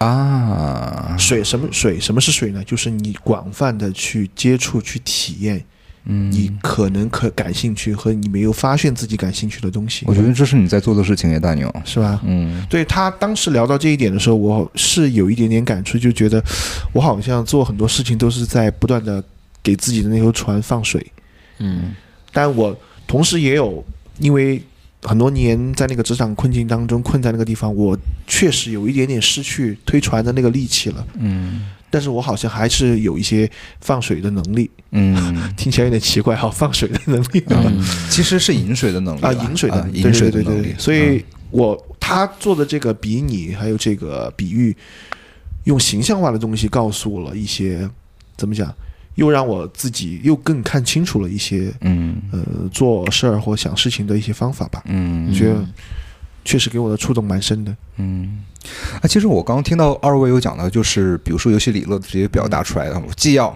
又要，对吧？嗯然后呢，其实大牛其实也说到了，我非常的有感触，就是既要又要。所以我想问一下二位，就是成功对你们来说是非常重要的东西吗？首先，成功的定义是什么呢？呃，成功定义就是，我们就拿世俗意义上面成功，嗯，就是我的事业赚大钱啊、呃能够帮我赚到大钱啊。啊。那在这个定义下，我我没有追求那个成功。我也没有。你也没有，就是就你们还是需要说，就是在成功的呃，就事业成功的同时，这份事业还是我想做的，是吧？我其实追求的是幸福感。如果追求成功、追求金钱，那个是我能够得到幸福感的，那追求所谓世俗的那个成功，就是我想要追求的。嗯，就是我的目标最终的本质是要追求那个幸福感。如果我在追求这个市场上所谓的成功的这个途中，我感觉到不开心、不幸福了，那我觉得它就不是我的那个终点和追求的点。OK 这这方面，我觉得我比较认可李乐的这个 OK。追求点。好，我之所以要问二位这个问题，也是呃，刚刚我不是说到，就我的咨询师老师也跟我提到了，我在正确和善良这一对选择当中，我选择了善良啊、让我的人生变得更加的放松，对吧？嗯而不是只看外在条件。他同时也给我了第二对选择，让我让我来看一下，在这个选择当中，我会做什么样的抉择，就是成功和自主。啊，我觉得这也是一个非常有意思的选择。啊，我之所以会提到这个问题，就是因为我跟他聊到了一个我之前的一个感受，就是我在北京啊，我做我这个行业其实已经做了快十年的时间了，而且呢也走到了比较领先的一个呃位置吧，就是一些比较重要的场合或者是一些比较重要的客户，呃也都会优先考虑跟我合作，呃而且呢价格也还不错，我生活的其实也还蛮滋润的。啊，但是呢，我就跟他说，好像我在北京始终就找不到一个呃所谓的归属感，而且呢，一直就感觉我在北京，虽然说跟买房有一定关系吧，没有在北京买房，但是我始终觉得，我既然事业已经比较成熟了，已经得到了很多客户的认可，但我始终还是觉得我是飘在天上的。我觉得我们并没有。哦，真正的脚踏实地的去享受自己的生活和享受自己的这个人生，我觉得这个非常的奇怪啊！就是我明明这个事业都已经很成功了，别人都看在眼里了，为什么我觉得还是没有这种所谓的呃成就感呢？他就跟我说的哦，而且我就做了一下对比，就是我来到成都之后，明显我所接到的活儿不像在北京那么多，赚的钱明显也没有在北京那么多了。但是我跟他说，我在成都参加了各种各样的活动，认识了很多的朋友，而且开始做了自己的播客，跟两位主。主播一天到晚就是我我们我们五个人一天到晚在那玩啊玩，喝酒啊聊天啊之类的，做一些很多我在北京根本就不敢想象的事情。我觉得这非常的快乐。我觉得我工作也平衡了，生活这边也丰富了。你也在把那个天平的砝码对对，我动重重新的挪动了一下。然后他其实就说：“你看，你有没有发现你在北京工作的时候，你都是被工作撵着跑的？嗯嗯，你这个所谓的工作的成功，其实你是没有任何的自主性的。嗯。”然后久而久之，你自然就会被就自然就会疲乏，因为任何被撵着跑的人，你的动力不是来自于内在，你是外在驱动型。嗯，但你在成都做的这一切事情，比如说我们做这个播客，我们是外在驱动吗？不是，我们是自己想做的。所以我开始有了自主感，有了自我掌控感，我自然就会觉得更加的幸福。所以他也觉得我在这两个选择当中，我选择了后者自主，而不是前者成功。嗯嗯。所以在你们看来，流量算是一种外在驱动吗？我觉得得看，得看，不是所有的流量都是外在驱动的。因为我知道有些人其实就是无心插柳柳成荫，嗯，对吧？但是你的目标是追求流量的话，往往可能就会对，嗯，对。嗯，但是如果说他本身知道自己想喜欢做的这个事情，他就能够引来流量。再通过一些技术的话，我觉得这不见得也是追求这种完全靠外在驱动的成功吧。他可能是内外兼有的。嗯嗯嗯，我觉得面对就是流量这个问题的话，就比如说我跟我对象现在也在做，也没有做吧，就是有偶尔拍一些短视频，然后发布在抖音上面。嗯，那其实也是。啊，就是日常生活的日常一些 经营亲亲密关系的一些文字啊什么的，就生活很普通的。嗯，那我觉得这个面的话，其实我们最开始也没有追求流量，到现在也没有说为了流量去做一些专门去秀恩爱啊，比如说去卿卿我我呀，就是对外表达的是这种感受，还是比较真实的去表达出来，就是。自主性就是由我们内心去发布的，嗯，然后我也是比较喜欢这样的一个形式。如果它有流量的话，我会很开心；它没有流量的话，我我觉得也是能够坚持我自主的那个部分在的，我不会觉得这个事情会让我觉得不适应。嗯，所以我我在回想就是氧气那个事情，我会觉得可能他那个出发点如果是为了流量的话，可能是从外在出发的，外嗯。对外外因出发去做这个事情的话，会让我觉得没有那么大的那个适应。那如果我本身很自主，从内心想要去做这个事情的话，我会觉得很开心。所以六在问我要不要去跟氧气连连线呀，或者说一起去合拍视频的时候，可能就是这个原因而已。就是我内心觉得做这个事情我是开心的，嗯，所以我想要去做。而做这个事情，我觉得我是不开心的，我没有那么想要去做，可能。就是我会拒绝掉，而且我觉得其实不管是听众也好，网友也好，还有观众也好，他们其实也是，呃，我觉得他们其实，在一定意义上面讲是非常聪明的人。嗯，呃，为什么呢？因为呃，虽然说我不是抖音的深度用户，但是我观察了一下，如果说是为了博眼球而获得流量，也就是把流量作为唯一成功的那个标准来看待的这些人，他其实评论区里边会有非常谩骂的、非常多谩骂的成分在里面，非常非常多。但是我发现那些完全是出于自己的爱、出于自己的热情来做内容的人，骂的人就少很多。比如说，我看你们的账号，虽然说啊，说实话粉丝没那么多啊，但是我觉得每一条下面那些留言都非常的温暖，就跟氧气下面那些留言完全不一样。对，同样是流量，就完全就呈现出来的风貌不一样。对对，我觉得说不定其实观众也都是同样的人啊，嗯，可能他现在 A 加去骂骂。来 B 加温温柔发言。也是有可能的，因为对他来说，可能自媒体的这些所谓的频道啊账号，对他来说就是一个一个不同的情绪需求。啊。今天心情不好了就去 A 加骂骂，嗯，然后今天觉得感觉不错就去 B 加留留言，赞美一下，嗯。也是有可能的。嗯。我觉得可能还是有很多的这个粉丝或者是看客，他没有底层的逻辑，说这个人他发这个短视频，他目的是什么？嗯就比如说我们发这个目的的话，可能就是记录我们自己的生活，嗯然后是从内心出发的。而氧气或部分的网红、商业博主的话，他们本身要的是流量，要的是变现。嗯那我觉得，如果从商业的逻辑去思考的话，他们是一个很值得欣赏的一个商业的人，因为他们每天坚持在发布。呃，短视频坚持拍摄、写文案，其实这个是需要一定毅力的嘛。但如果你从内心出发的话，那可能如果你刚好需求是内心的那个点的话，那可能他不会是你欣赏的博主而已。所以就是我们在观看短视频的时候，也是要就是从内心去思考一下自己到底的那个需求点是什么，也可以分析一下这个博主他发这个视频的时候，他到底想要的是什么。就我们可以从不同的维度去拆解这个视频，然后找到自己想要的。然后也舒服的那个答案，就不要一味的，就是找到一个博主自己不喜欢就喷这样子。呃，但我觉得你说的也是非常理想的状态了，就是嗯不是，其实虽然说我说观众们都是聪明的，但是并不是说所有的观众都是理性的。嗯哦，就尤其是在一个现在充满着不确定性的社会当中，不理性的行为和人是真的比比皆是。就咨询老师让我们在正确和善良当中，嗯可以把善良排排在更优先级，嗯。但是这个社会上 总是会有一些啊人把正确和恶 把恶排在前面。包括我标其实也是，嗯。包括我曾经也是这样子的，就是当我在真真实实的感受到了善良给我带来的好处之前，我依然是把正确排在第一位的。嗯。所以说，我觉得还是需要一定的经历，嗯。要一定的，就比如说思想上的转变，才可能做出改变。对，我觉得人都是要成长的，那些无意的恶其实都能够被包容和理解。所以现在我们能不能把问题再聊得深一点啊？就是我想问一下大牛，因为一直以来你也在说，就是你在工作上面，你对自己的呃，比如说评估也好啊，还有对自己的这个。呃，判断也好，是低于实际的表现的。你有没有跟咨询师聊过？嗯，这个根源是什么吗？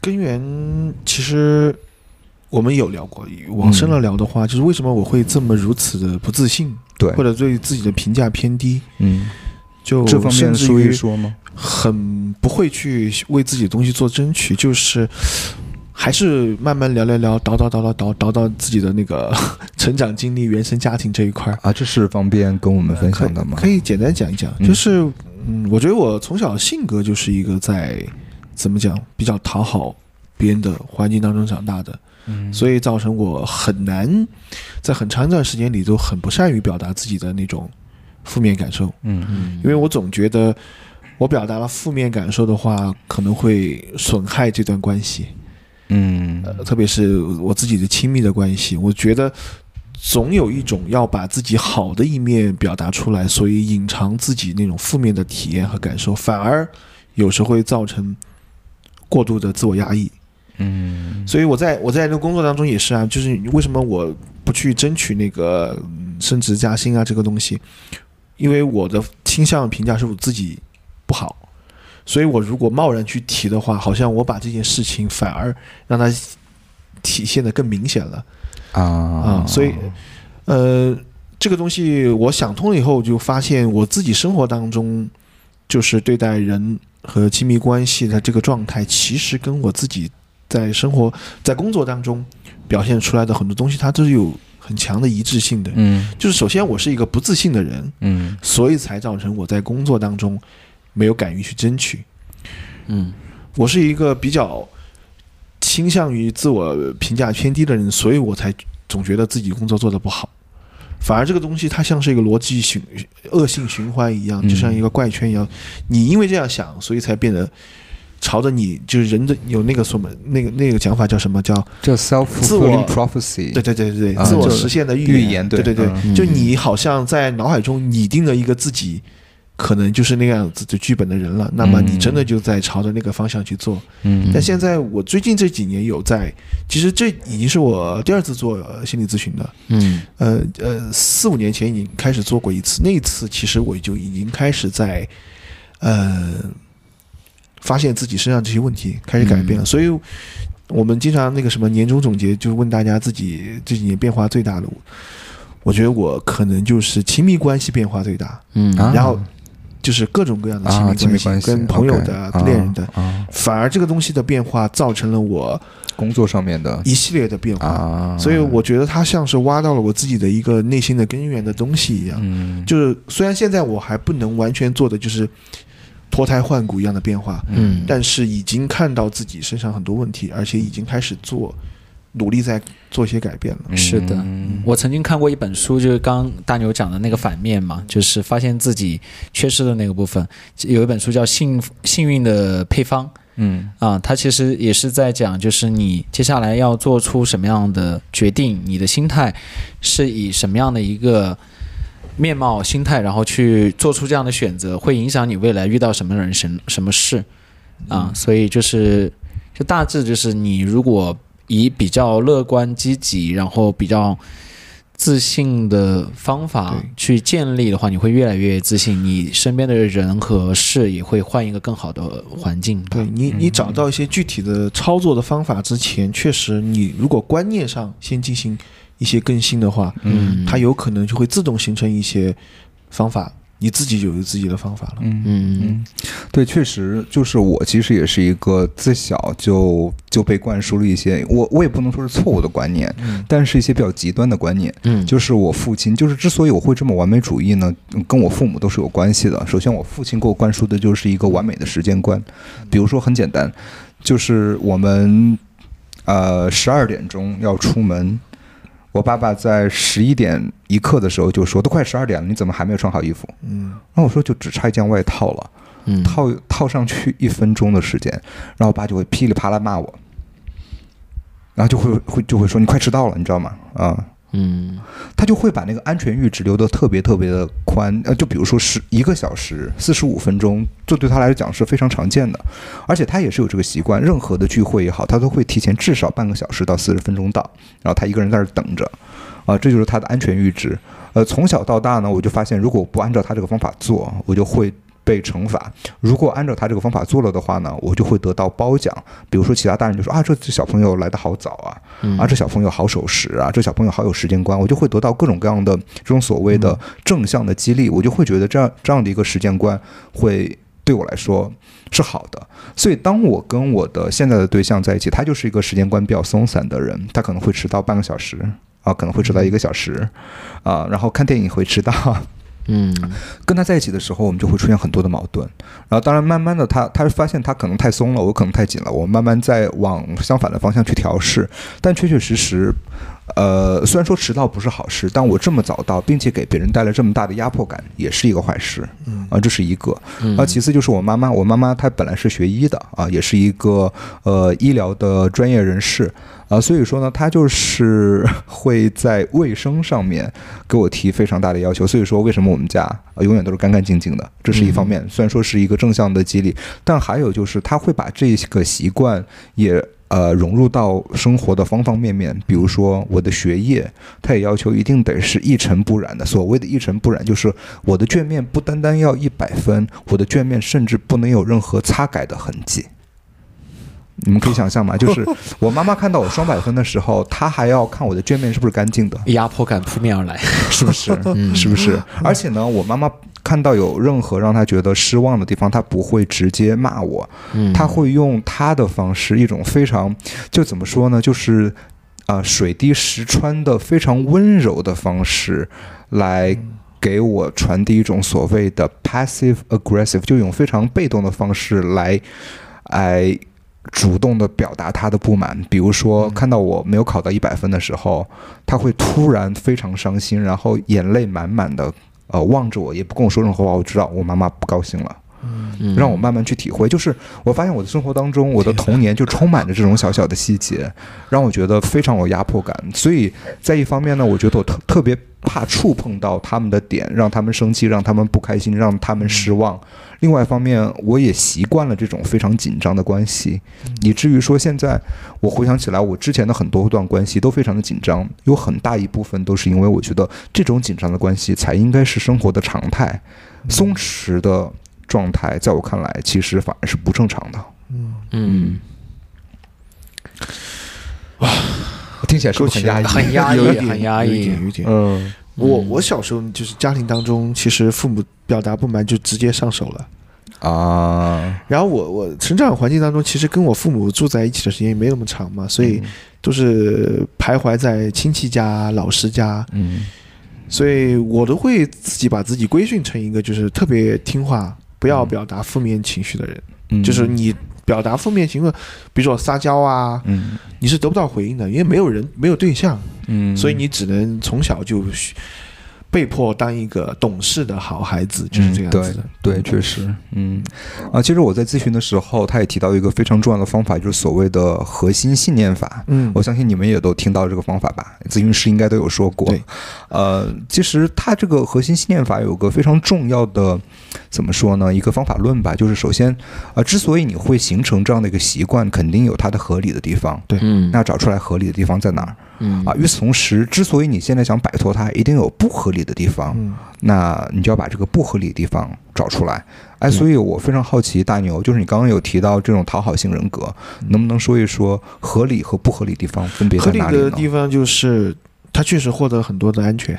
嗯，就你当个乖孩子，那找你麻烦的家长确实就少，哎，对对吧？对，嗯你做个懂事的孩子，那么别人夸赞你就来的多，批评你就来的少。嗯嗯。但是反而有时候你在一个压抑自己的那个表达欲，嗯。或者你的天性，嗯。就是你明明不喜欢什么东西，很难受，你总觉得，哎，但是我总是想获得他的积极的回应、正面的评价，那你就不去表达了。嗯嗯你我会把这个东西当做是一个，你你觉得你的那个完美的嗯状态是一个紧张的，是一个生活的正常状态。我觉得压，我曾经甚至觉得压抑自己的负面感受，不去表达才是正常。哎，我也是，我跟大牛很类似，嗯就是在小的时候，可能因为呃周遭环境的原因吧，也是非常内向，然后也不太敢于去表达自己内心当中真实的需求，觉得自己能够自我消化，能够做到自洽容忍，这个事儿过了过了，这个才是最正确的方法。嗯，所以现在你是可以表达自己的感受的人了吗？我现在在尝试着做出变化，所以你会发现一个问题，就是我跟大牛是在表达能力上面，我觉得是没有你好的。我不知道你有没有这个察觉，这个可能跟丹丹的妈妈在给你的强大的、极大的压迫感的时候，你也会寻找一些。出口。应该，比如说我要怎么跟我的妈妈去解释，嗯然后这个时候就会非常对，严谨的去表述，这个其实也增长了，也是被训练出来。训练出来。好懂我，就是我妈妈会，我就跟你，嗯、你你们还记不记得我跟哥哥吵架的时候，嗯。有一天晚上我我要求他给我解释一件事情，我之所以会这个习惯，就是因为我每次做了一些我妈妈，嗯、不太满意的事情，他就会要求我解释。我那个时候那么小，嗯。我哪里懂？我怎么会做这个事情？很多事情可能就是完全靠直觉来的，但是我嗯就是得在那儿解释，而且我解释的越长，嗯。他就能抓住你的各种破绽、啊漏洞，所而且在我口头解释之前，我还得写检讨书，嗯。哇。嗯，就就真的是。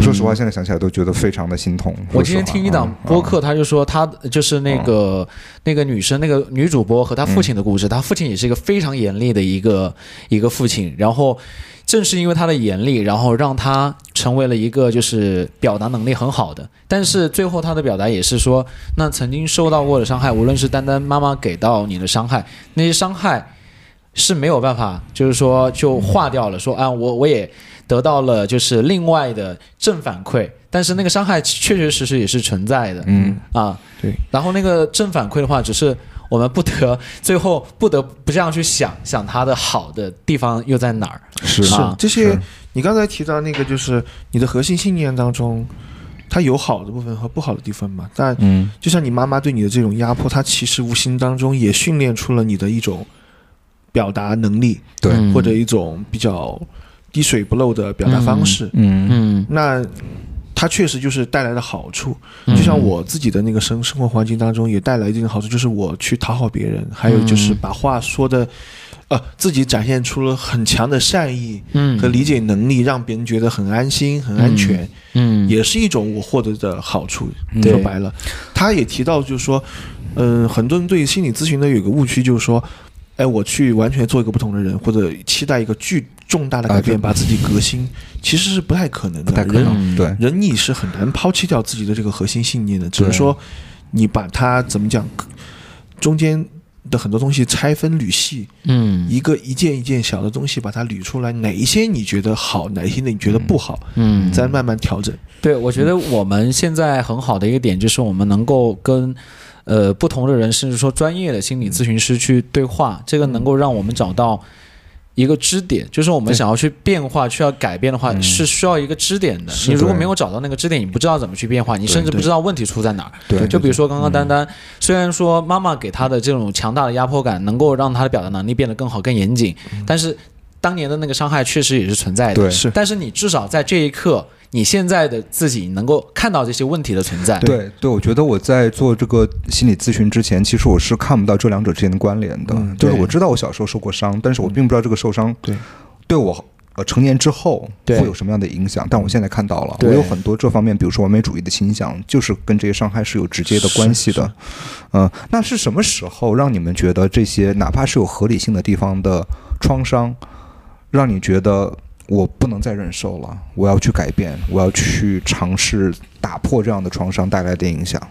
就是遭受的打击够多的时候啊，哦，哎，我反而不是。啊哎，你是怎么一个？那啊，你先说，先讲啊，我就是在嗯其实因为这种不善于表达自己负面情绪，就在亲密关系当中就会特别受挫啊。嗯一开始可能你会给对方留下一个哎，你是一个无限包容、又善良、又温柔、又理解人的人的形象，但你其实你自己的一些感受和底线都把它放在后面去了。我也我也回到你的那个问题，我就是在做一个正确的，我理想当中正确的恋人或者朋友的样子，嗯但没有做一个更善良对待自己的那个人。嗯嗯所以因此就会触碰到，比如说一朋友，他以为我可以接得住，嗯我确实也表现的接住了，但实际上，但实际上我自己在受到伤害，然后这种伤害累积久了后，我也会有一次爆发。是。这种爆发往往就是伤害性极大，嗯。就别人就觉得，哎，你这个人为什么会突然这么生气？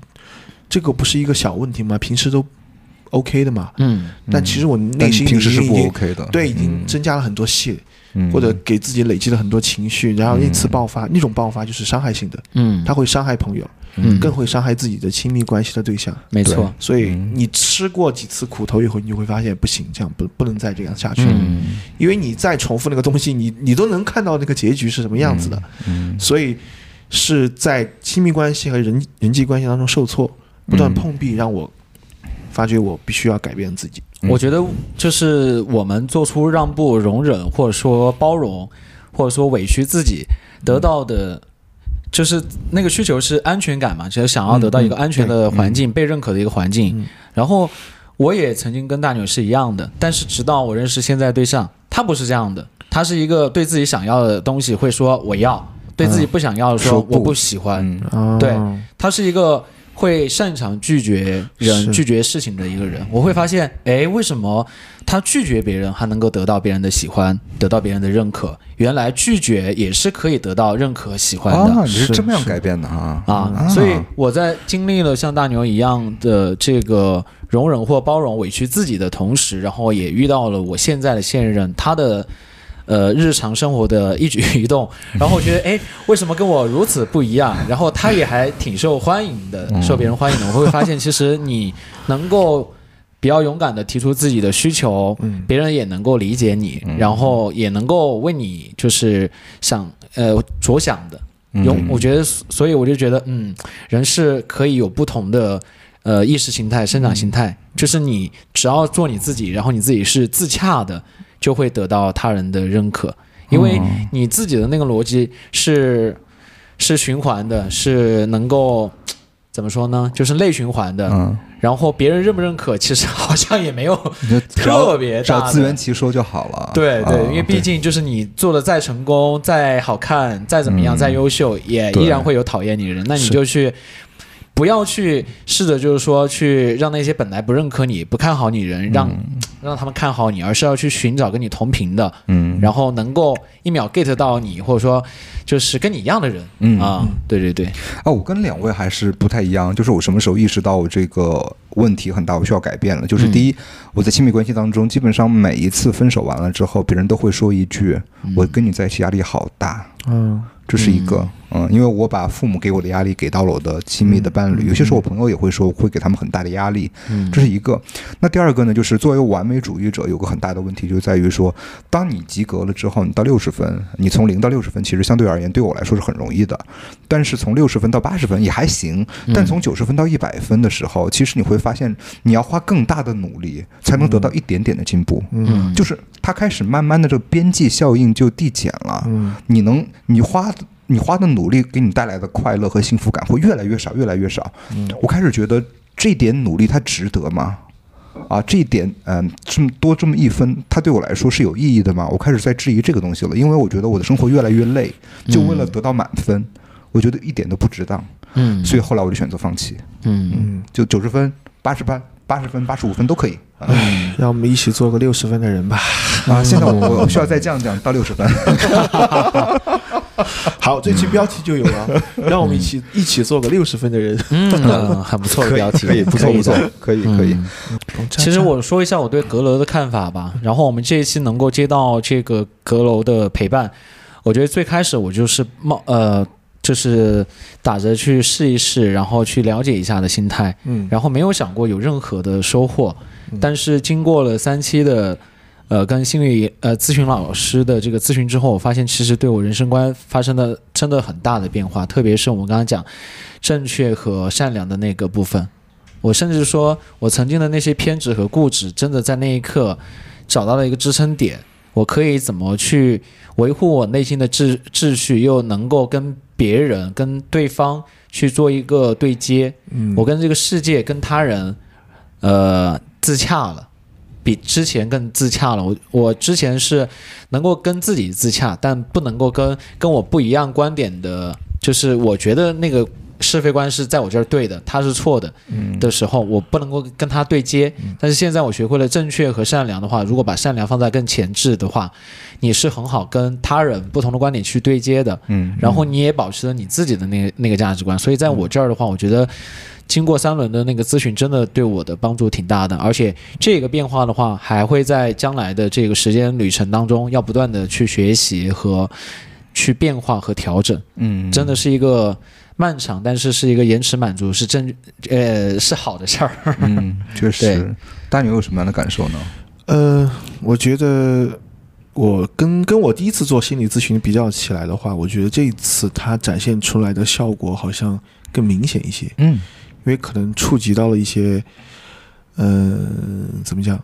嗯、我内心的深处的一些问题，嗯，所以，嗯，确实每次跟他做完这个心理咨询以后，我都会觉得整个人有一种如释重负的感受。哇哦，就是那种感受，我觉得嗯很重要，就是因为你之前一直处于一个混沌的状态当中的话，你稍微有一点点方向感的话，人就会觉得特别有活力，特别有动力。嗯，有方向感了。，对，感觉人好像有活过来一点点。嗯嗯，其实你们一我们一直聊到那个关于善良和正确这件事情哈，我还想把它发散一点讲，就是其实我们现在的生活环境当中，人特别容易去价值评价别人，有时候就是嗯把正确这个东西、自己的正确放在前面。嗯我甚至觉得，如果人能够在自己有条件的情况下去做这一些咨询的话，就想去把你的这个看待事物的价值观重新重新梳理一下的话，嗯。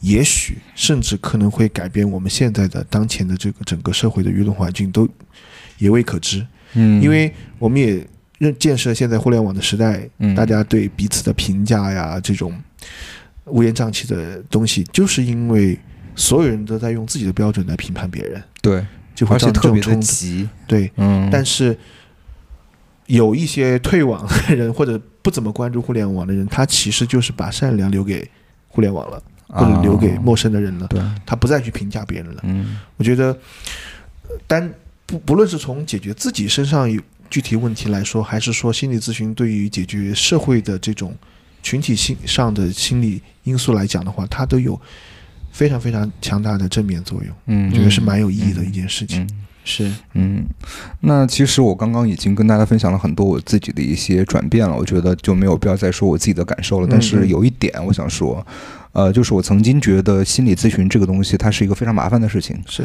因为在我知道阁楼这个 app 之前，我有一个关系还挺好的朋友，他之前是在成都，啊，后来搬到重庆了，嗯他一直都有这个抑郁症的问题，嗯啊，他后来搬到重庆之后呢，因为他的心理医生是在成都，所以说他每周都要两个城市来回跑。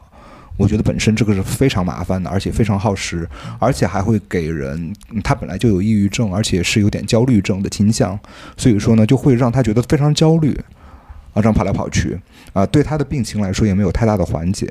但是我觉得就是阁楼它这个 app 它本身就是通过 app 的视频的方式，嗯不管你在什么地方，不管你在什么时间，只要是时间定下来之后，你就可以在家里边儿，在工作的环境，在公园里面，在散步的时候都可以来咨询。他甚至可以选择语音沟通，对甚至文可以选字沟通，对对，嗯虽然说我觉得最好是视频沟通啊，因为嗯有些时候真的你的表情也好啊，其实这些小细节都最好是让心理咨询师看到，对吧？没错，嗯那我觉得确实它是一个心理咨询民主化的一个非常重要的一步，我个人是非常非常欣赏这一点的。嗯尤其是我记得我的这个心理咨询师还跟我说过一一件事情，我想想在最后的时候跟大家分享一下吧。嗯。啊，就是因为我作为完美主义者，我特别看重别人对我的评判。嗯。啊，他也跟我说过啊，就是别人评判确实呃是一个折射你、反射你的一个镜子，嗯。但是你要清楚，镜子是会脏的，嗯。千万不要因为一面镜子它脏了，影响你自己对你自己的核心判断嗯啊。我觉得这个也是给了我非常非常大的启发。我觉得，呃，对于我们非常有呃洞见的一个对，非常有洞见的一个比喻。对于我们呃三位主播以及对于啊所有的听众来讲的话呢，我觉得这一句都可以作为自己的一个提醒自己，呃尤其是在现在鱼龙混杂的互联网的这个时代当中，提醒自己不要呃迷失自己的一个非常好的一句话。我们或多或少的活在别人的眼光当中。对，是的，对，嗯、嗯而且有些人可能在网上啊、那么几个呃非常刺眼的词汇或者话，对自己不太善良的一些评语，嗯啊、就会啊、对自己 PUA，然后会让自己觉得自己没有价值。我觉得这是大大不必的啊。嗯嗯嗯，是的，嗯，OK，那今天关于这一期的我们各自的困境以及如何走出困境的节目就暂时告一段落吧。嗯啊，现在就进入到下个阶段是什么？好物推荐。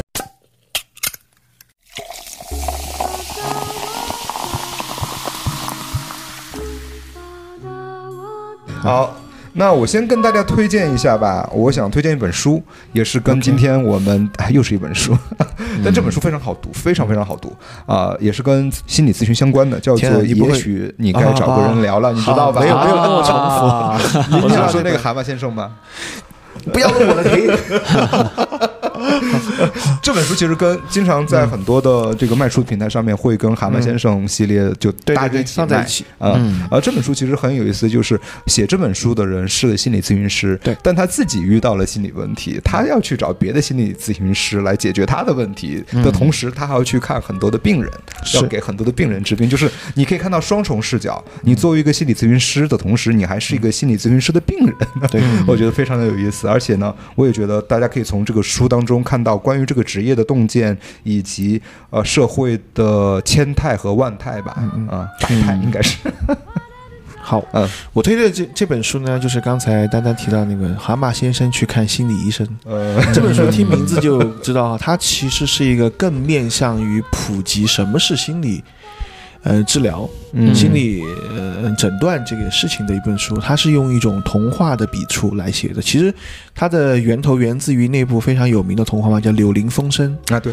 蛤蟆先生呢是其中的一个角色角，色对，嗯，就相相当于它是他的一个番外篇，把蛤蟆先生这个角色呢写成了一部关于呃认识嗯心理咨询的这么一个科普书籍，所以它读起来就非常轻松，也没有什么压力，非常适合那种对完心理咨询完全还不了解，嗯，它是什么东西，对它有些误解的人来看。我而且而且这部这部小说写的也蛮笔触也比较简单，也比很有童话的味道，所以读起来真的是非常轻松，嗯非常适合那种入门的读。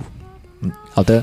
然后我想说的是，我今天也要推荐一本书可以可以可以啊、叫《幸运的配方》啊、它其实不是一呃一本就是属于科普有普世价值的一本书，甚至说你可以稍微有一点点的鸡汤也不为过。嗯但是我觉得人生当中，就是在你真的非常非常落魄或者是没有自信心的时候，那我觉得喝一碗鸡汤也是可以的，对吧？嗯是了，对对是了，嗯所以，嗯，这本书就是会让我对于“幸运”这个词语有不同的理解。那之前我会觉得“幸运”这个词的话是，呃，非常神秘的，应该是上天赐予的，然后也是极其不公平的，因为我觉得就没有人来到这个社些人不幸运，不幸运，对。嗯但这本书就告诉我，他说，其实幸运、运气这个事情，其实有时候也是一种心境，它是一种思考和行为的方式。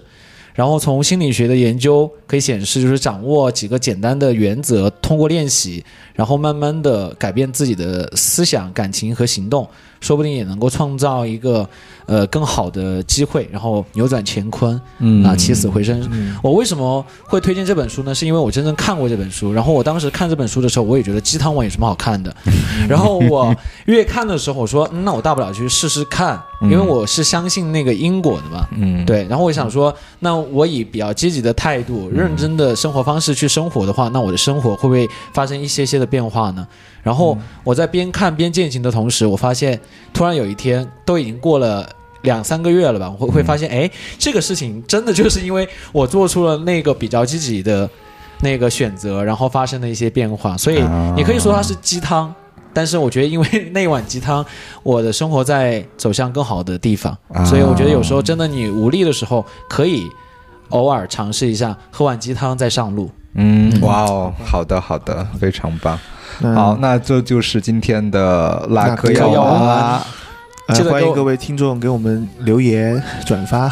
评论、点赞，哦，对了，呃，各位朋友，如果听到这个地方的话，也可以来留言区分享一下你当前在生活当中遇到的哪些困难困境，嗯，有没有什么想法可以嗯讲出来，让我们大家一起来关照一下。嗯嗯，而且大家千万不要忘了，就是因为这一期是由阁楼赞助我们的一期节目，所以说呢，我们的所有的听友们，如果说你们对这个阁楼的 App 有兴趣的话呢，啊、是会有相应的听友福利的。对我们所有福利的具体信息会写在我们的 Show Notes 里边儿，千万不要忘了去看，拿走你们的福利哦。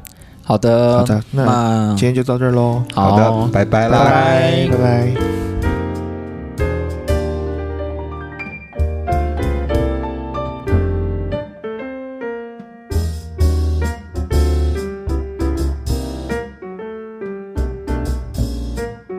啊，现在就进入到下个阶段是什么？好物推荐不能再说错了啊。我刚才想了一下叫什么名字，啊，呃，OK。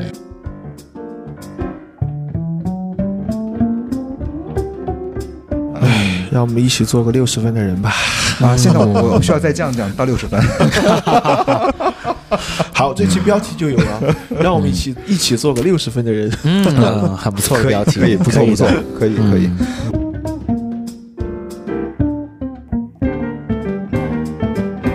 这里是嗯，我怎么自我介绍？你们先吧。嗯。哎呀天哪，这样甩锅吗？那李乐来呀。